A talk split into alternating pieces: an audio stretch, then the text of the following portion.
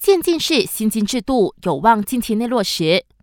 一直以来，部分国人都觉得自己的薪水跟不上物价上涨，导致大家每年都会感受到日子越来越难过。经济部长拉菲兹表示，这主要是因为我国并没有针对薪金涨幅制定政策。有鉴于此，团结政府上台后就专注研讨渐进式薪金制度，确保国人可以得到合理的调薪。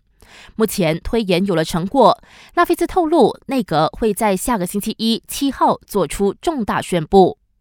为了向公众灌输道路安全意识，警方将在全国展开多项执法行动，包括白线行动。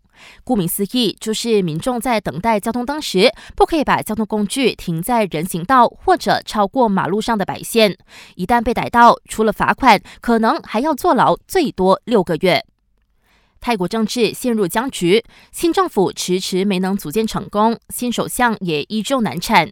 国会上下两院原定今天第三度投选新首相，可是到了昨天又宣布展延，以等到宪法法院有了决定之后再另定日期。泰国宪法法院会在八月十六号裁定，国会否决前进党党魁皮塔首相提名的行为是否符合宪法。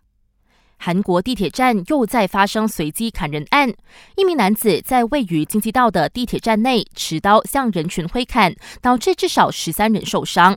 凶徒随后遭警方逮捕，该案动机还在调查中。感谢收听，我是维言。